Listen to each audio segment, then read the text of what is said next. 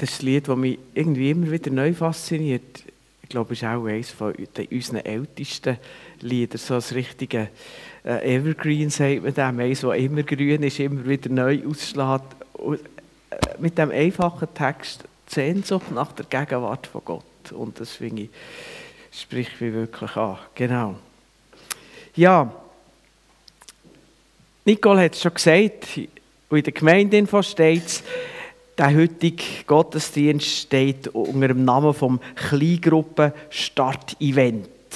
Zweimal im Jahr wollen wir ganz besonders auf unsere Kleingruppen herweisen. Oft ist es so eine Gelegenheit, wo wir neue Kleingruppen angeboten oder gestartet haben. Das ist jetzt mal nicht der Fall.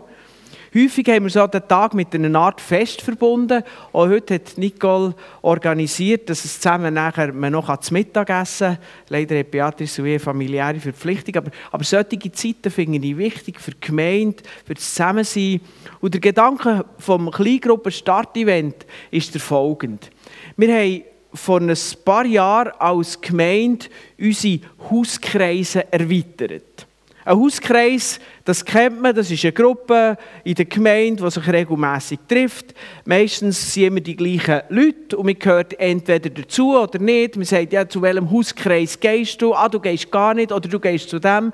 Und das ist... Äh, und, und wenn man dazu hören will, dann schaut man, wo hat es Hauskreise Vielleicht wählt man einen aus, der in der Nähe ist, wo man wohnt. Oder wo Leute sind, die im gleichen Alter sind und so. Und nachher bleibt man meistens regelmässig geht man und bleibt man über längere Zeit dort. Und wir haben bei uns solche Gruppen, eben, wir haben eine Gemeinschaftsgruppe gesagt, aber wir haben gedacht, wir wollen unser Angebot erweitern, um damit den Menschen besser zu dienen.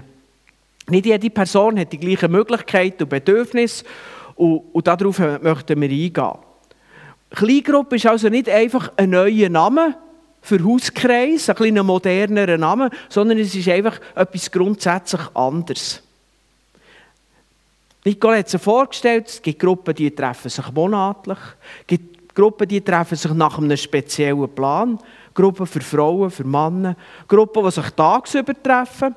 Solche zu speziellen Themen wie Gebet, Bibelstudium, Gottes Stimme hören. Zeitlang haben wir sogar eine Gruppe gehabt, die hat sich zum Walking getroffen. Die sind sogar Nordic walken und haben nachher auch miteinander noch austauscht. Entweder während dem, vielleicht gibt es wieder mal so, das Mail da auf ein paar Gesichter, gibt es vielleicht wieder mal so eine, wie auch immer.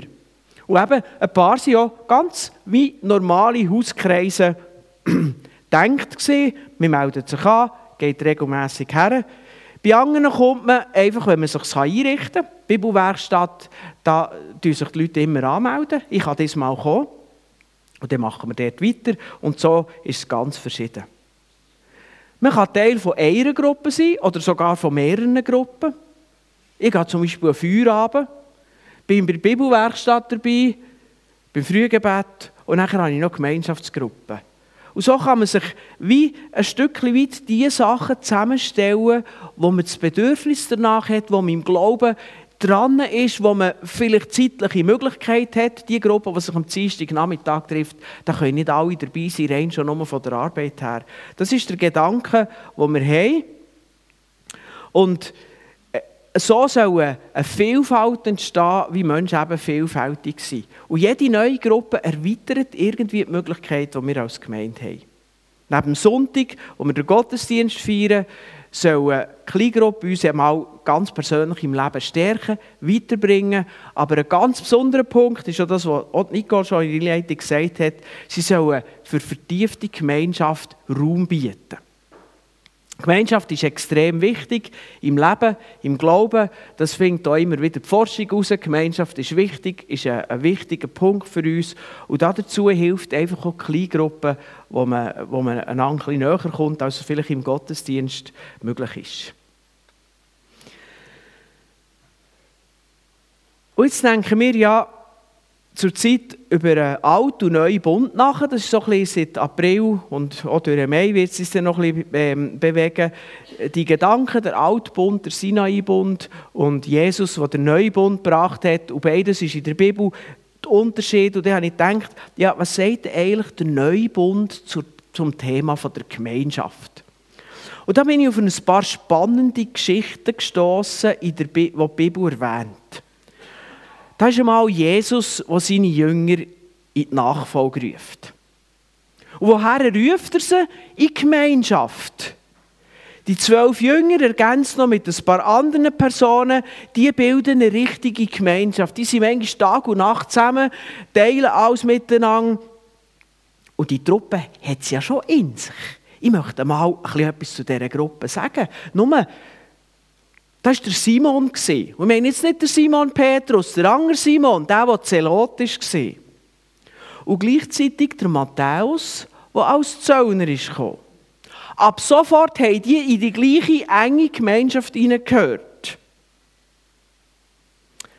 Das hat dort auch ziemlich knistert. Der Simon, der Zelot, Zeloten, das waren eine militante Gruppe von Hassern von diesen blöden Römern. Die haben sogar von Mord und Totschlag nicht zurückgeschreckt. Das war sein Hintergrund. Er hat das natürlich aufgegeben, als er zu Jesus ist aber das war sein Hintergrund, seine Denkweise. Und der Matthäus auf der anderen Seite hat genau mit den gleichen Römern zusammengeschafft und so sein Geld verdient. Jetzt tun die mal zusammenstellen.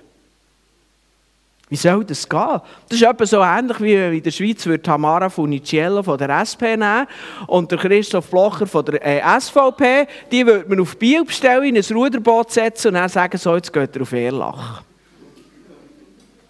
Oder der Donald Trump und Hillary Clinton auf einer Weltumsegelung.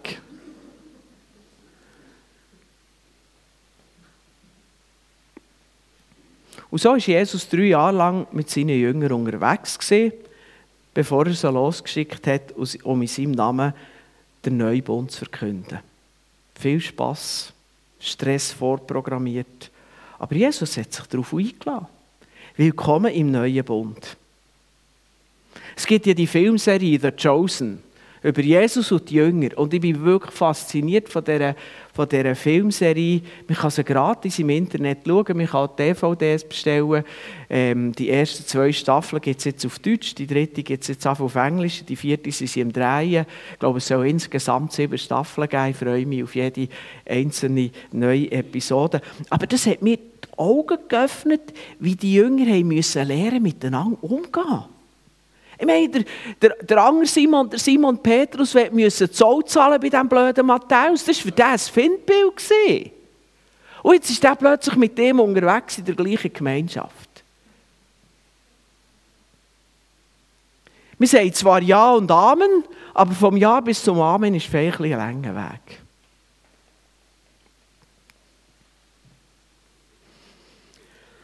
Aber gehen wir weiter. Nachdem in der Apostelgeschichte, ein paar Jahre weiter, die ersten Gemeinden unter den Juden und den Samaritern entstanden sind, müssen sich die ersten Christen auf einen Schock gefasst machen. Und Schock ist nicht etwa dramatisiert, sondern eher beschönigt. Gott ruft nämlich Heiden in die Nachfolge. Wisst ihr, so richtige Römer und Griechen, äh. Sogar der Petrus, der reife Grossleiter hat eine Spezialbehandlung gebraucht, damit er den Auftrag von Jesus angenommen hat, zum Cornelius, zum römischen Hauptmann zu gehen ihm das Evangelium zu predigen. Wir lesen in der Apostelgeschichte 10 davon. Gott gibt ihm eine eindringliche Vision. Ein Tuch kommt vom Himmel ab und das Tuch ist voll Tier, die im alten Bund als unrein gegolten haben und man ja nicht essen dürfen Und dann hört er eine Stimme und sagt, so, iss. Und der Petrus wehrt sich. Das war sein Leben. All seine Jahre hat er von den Eltern gelernt, das hat er seine Kinder gelernt. Das macht man nicht. Und er wehrt sich. Und dann kommt die Stimme oben runter. Was Gott für rein erklärt hat, das nenne du nicht unrein. Das müssen wir mal merken, der Satz, auf unsere Seele wirken. Und um jeden Zweifel auszulöschen, hat sich das Geschehen dreimal wiederholt. Mit allem Nachdruck. Und er wird er aufgefordert, zu dem Cornelius herzugehen. Nie hat der Petrus als Jod das Haus von einem Heid betreten oder sogar mit ihm gegessen.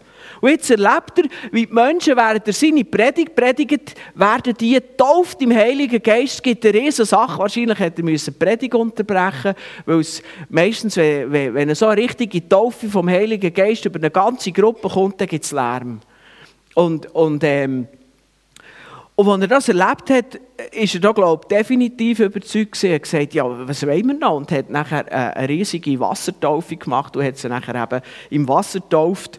Und hat gemerkt, die Heiden, die er bis jetzt als unrein abgelehnt hat, die gehören ab sofort zu seiner geistlichen Familie. Der gleiche Vater im Himmel. Die sollen genau gleich beten, unser Vater im Himmel. Das ist krass, das können wir uns heute gar nicht vorstellen. Aber wenn wir die Bibel lesen, merken wir, dass das eine, eine, richtig krasse Sache ist. Weil es nämlich nicht einfach fertig gewesen. Als der Paulus nach dieser, nach dieser Zeit beim Cornelius auf Jerusalem zurückgekommen ist, hat es Krach gegeben. Und er hat grosse Überzeugungskraft gebraucht, bis die anderen Christen dort akzeptiert haben, dass auch die Heiden zu dieser neuen geistlichen Familie gehören und Gott als Vater dürfen anrufen. Hey, und der Konflikt hat über Jahre gedauert. In Apostelgeschichte 15 lesen wir wieder davon. Da haben sie Streitereien gehabt, wie man mit diesen Heidenchristen umgehen soll. Sollen die jetzt auch noch Juden werden, der Altbund auch noch, und wie geht das? Und der Paulus steht dort richtig für die Heidenchristen ein. Und dann haben sie eine Konferenz gemacht, Leiter haben sich getroffen in Jerusalem und haben über die Sachen, es heisst, lang gestritten, Apostelgeschichte 15, Und mit diesem Konflikt beschäftigt sich eigentlich der Galaterbrief. Der ist nur wegen diesem Konflikt entstanden. Und auch im Titusbrief geht er nochmal darauf ein. Das ist über lange Jahre ist das ein grosses Thema das immer wieder Konfliktstoff hat geboten. Ich hoffe, ihr merkt, wo ich darauf raus will. Wir haben ein total idealisiertes Bild von der Gemeinschaft der ersten Christen. Ja, sie haben zusammengehört. Von ganzem Herzen. Sie haben sich immer und immer wieder getroffen. Täglich heisst es an Orten. Sie haben füreinander geschaut. Sie haben einander in ihren Nöten unterstützt. Liebe war das zentrale Element. Aber gleichzeitig war ihre Gemeinschaft voller Konflikt. Und wenn ihr meine Beispiele von Jesus und von der Apostelgeschichte nicht länger, dann kannst du noch Korintherbriefe lesen. Korintherbriefe, da geht es nur um Konflikt. Konflikt von den Korinther untereinander, Konflikt von den Korinther mit dem Paulus. Mehr oder weniger.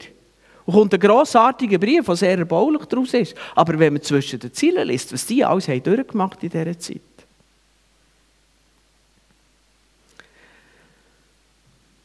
Ist nicht auch das, was wir als Gemeinde zurzeit erleben? Neben allem Schönen, Guten, Erfreulichen, beschäftigen uns Konflikte, manchmal Spannungen. Und wir müssen sagen, willkommen auf der Erde. Und auch willkommen im neuen Bund. Willkommen in der christlichen Gemeinde. Gott mutet uns das zu. Und er greift nicht einfach machtvoll von oben ein und nimmt alle Konflikte weg, wie wir uns das vielleicht wahrscheinlich wünschen. Und wenn wir ehrlich sind, gehört das zu allen unseren Beziehungsfeldern. Familie, Freunde, Arbeitskollegen. Wir beten zwar darum und wünschen, dass es nicht so ist und dass Gott alles harmonisch und angenehm lässt sein. Und meine, Gott hilft uns so. Gott greift da immer wieder ein. Aber ehrlicherweise müssen wir eigentlich sagen, genieße die angenehmen Zeiten, aber mach die parat, dass es oft auch anders ist. Und plötzlich verstehen wir, warum der Paulus im Epheserbrief, im Epheser 4, 2 sagt, ertragt einander in Liebe. Und nicht einfach sagt, genießt die gegenseitige Liebe.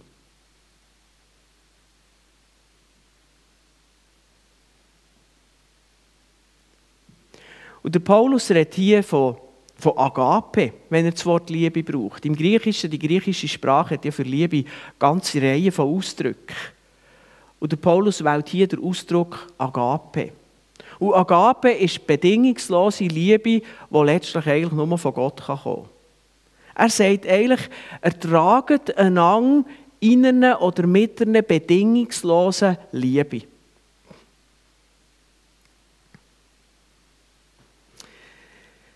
Es gibt etwas, das ich das Hollywood-Syndrom nenne. Romantische Filme à la Hollywood sind oft ganz ähnlich aufgebaut. Da begegnen sich zwei und am Anfang sind sie wie Katze und Maus. Sie haben heute gar nicht auf der gleichen Bühne. Es gibt grosse Herausforderungen.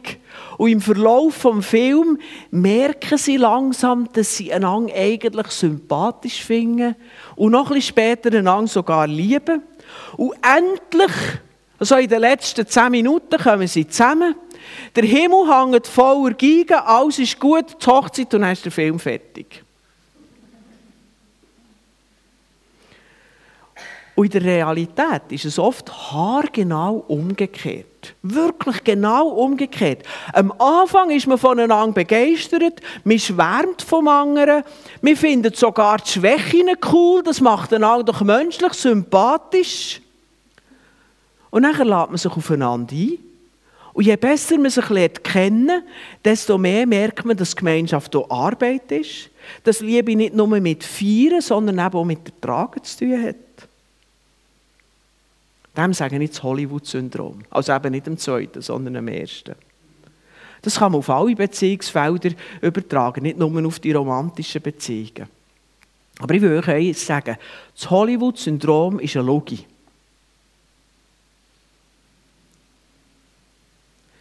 Gemeinschaft ist wichtig, ja, aber sie muss erkämpft, manchmal sogar erlitten sein. Und darum möchte ich euch, uns heute auffordern, einladen, legen wir den Idealismus ab, den wir eben zum Beispiel aus Hollywood-Filmen kennen. Und wo wir oft an unsere persönlichen Beziehungen in der Familie, unter Freunden und in der Gemeinde unnötig belasten mit Erwartungen, die wir selber nicht erfüllen können.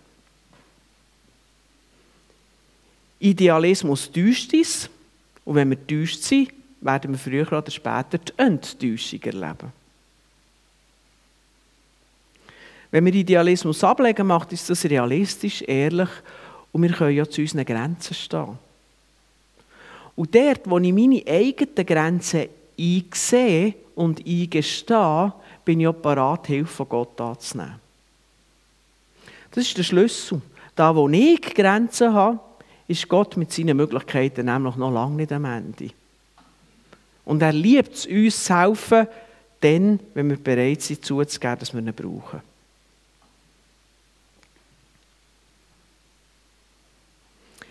Eine Frage stellt sich noch. Warum macht Gott das so? Ich meine, Gott ist allmächtig. Er könnte doch in seiner Allmacht alle Missverständnisse wegschaffen, alle Konflikte mit wunderbarer Hand sich in Luft auflösen. Himmel auf Erde, warum eigentlich nicht? Warum nicht mit dem Schritt in Neubund alles nur noch harmonisch und wunderbar? Ich glaube, es geht um das Folgende.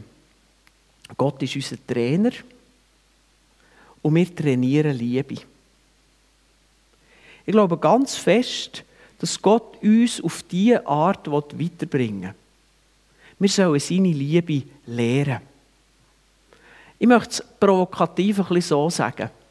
Die Gemeinde ist nicht die Versammlung von all denen, die lieben, die können lieben, sondern von all denen, die es lehren wollen. Ich finde in diesem Satz manchmal. Immer wieder. Wir haben manchmal ein idealisiertes Bild, das dem widerspricht und sagt, jetzt sind wir Christen, jetzt lieben wir, alles ist gut. Und dann kommt eben wieder das Hollywood-Syndrom. Aber ich glaube, das hier ist ehrlich und wahr.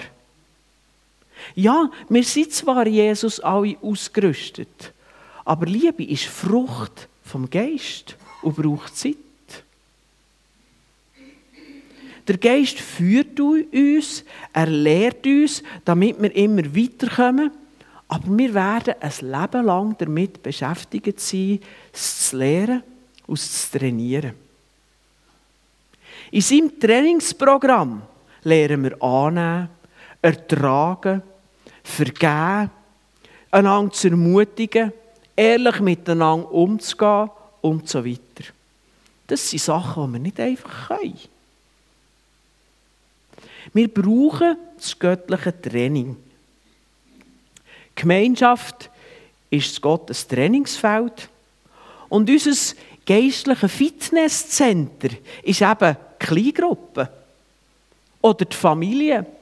Oder die Freunde. Oder die Gemeinde. Und wenn wir schon vom Fitnesscenter reden, wie funktioniert das Training im Fitnesscenter? Erstens, um weiterzukommen, braucht es regelmäßige Wiederholung. Wir müssen immer und immer wieder gehen. Einmal im Monat ins Fitness bringt nichts. Dreimal in der Woche hat mir der Physio gesagt. Einmal bringt nichts, zweimal in der Woche, da kann man gerade haben, was man hat. Und wenn man etwas aufbauen will, muss man dreimal gehen. Und wenn man dann dort ist, dann muss man das Gleiche wiederholen. 20 Mal mache ich Alben. Und dann mache ich eine Pause machen und dann nochmal 20 Mal. Und das dreimal in der Woche. Also trainieren hat mit Wiederholen zu tun. Und zweitens, wir müssen unsere Muskeln im Fitness bis zur Grenze fordern. Es muss ein bisschen weh tun, sonst werden die Muskeln nicht wirklich aufgebaut. Der beste Trainingseffekt, sagt man, ist der, wo der Muskel an die Grenze kommt. Von den Wiederholungen oder von der Last, je nachdem, auf was man ein trainiert.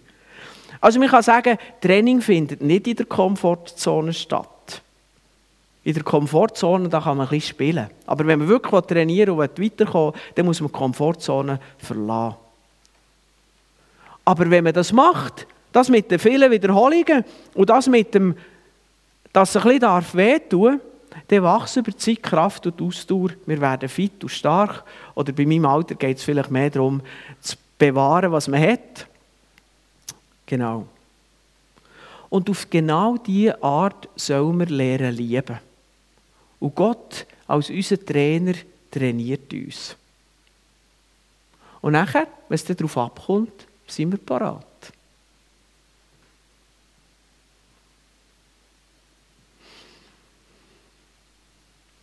Sollen wir uns also einfach schicken und das Ganze resigniert ertragen? Ich glaube nicht, dass das der Gedanke ist von Gott. Gehen wir noch einmal zum Fitness zurück. Ja, ich muss regelmäßig trainieren. Ja, ich muss meine Muskeln stark fordern, damit der Trainingseffekt steht. Und das ist mühsam. Ja, genau. Aber im Training geht es mir um einen Effekt, nicht um das Training. Beim Training freue ich mich mehr über das, was nachher ist, als über das, was dann ist. Aber wenn ich dann eine Bergtour mache und plötzlich merke, dass ich mache, oder wenn ich einen Tag Gartenarbeit mache und am nächsten Tag nicht Muskelkater habe, dann ist das cool. Dann weiss ich, mein Training war erfolgreich.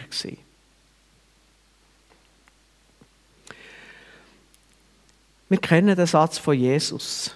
Ich werde meine Kirche bauen und die Tore des Totenreichs werden sie nicht überwältigen.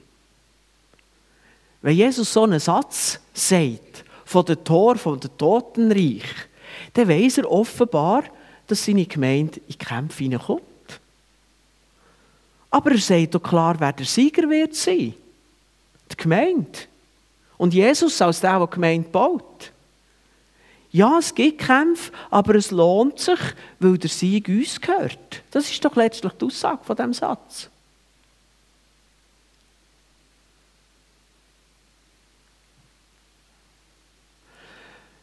Gottes Vision ist eine Gemeinschaft, die reif wird, die an Reife und wahrhaftiger Liebe zunimmt. Und wenn wir den falschen Idealismus ablegen, wenn wir uns von Gott füllen und uns auf sein Training einladen, dann werden wir weiterkommen. Ich habe angefangen mit dem Beispiel. Ich habe von den zwölf Jüngern geredet. Die Jünger haben nach drei Jahren an der Seite von Jesus in grosser Einheit zusammen geschafft. So salopp gesagt, die haben den Laden übernommen und geschmissen. Klar, aus der Kraft vom Heiligen Geist. Aber die Gemeinschaft hat verhebt. Oder ich habe die Spannungen wegen der Heidenchristen geredet. Für uns heute, Jahrhunderte später, ist es selbstverständlich, dass der grösste Heid bei Gott willkommen ist. Ich meine, wir hatten gestern hier Gospel-Matinee. kommt das Lied Amazing Grace. Geschrieben von einem ehemaligen Sklavenhändler. Wir jubeln über dem seine Biografie, dass ein Sklavenhändler ist Christ geworden. Der Schritt ist gegangen worden. In der ersten Zeit hat man gedacht, so einer wird doch nicht Christ. Dem geschieht es recht und er soll ja nicht zu nahe kommen, mit dem rede ich kein Wort. Seht ihr den Weg, wo Gott gegangen ist in diesen Zeiten? Zuerst bei den zwölf Jüngern, nachher in diesen Fragen, die die Gemeinde zur ersten Zeit beschäftigt hat. Es ist viel passiert. Beziehungen dürfen heil sein oder werden. Und solche Beziehungen geben uns Kraft und Ausrichtung. Und solche Beziehungen haben übrigens so eine grosse Anziehungskraft. Ab dann, wenn die Liebe erstens wahrhaftig ist und sie greift ist.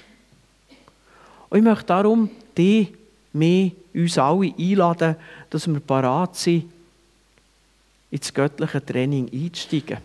Dass du dich im göttlichen Fitnesscenter anmeldest und Gemeinschaft pflegst. Setz die Sache in deinem Leben um. Setzt die Sachen gemeinsam in eurer Kleingruppen um. Machen wir das in unserer Familie und machen wir das auch in unserer Gemeinde. Ich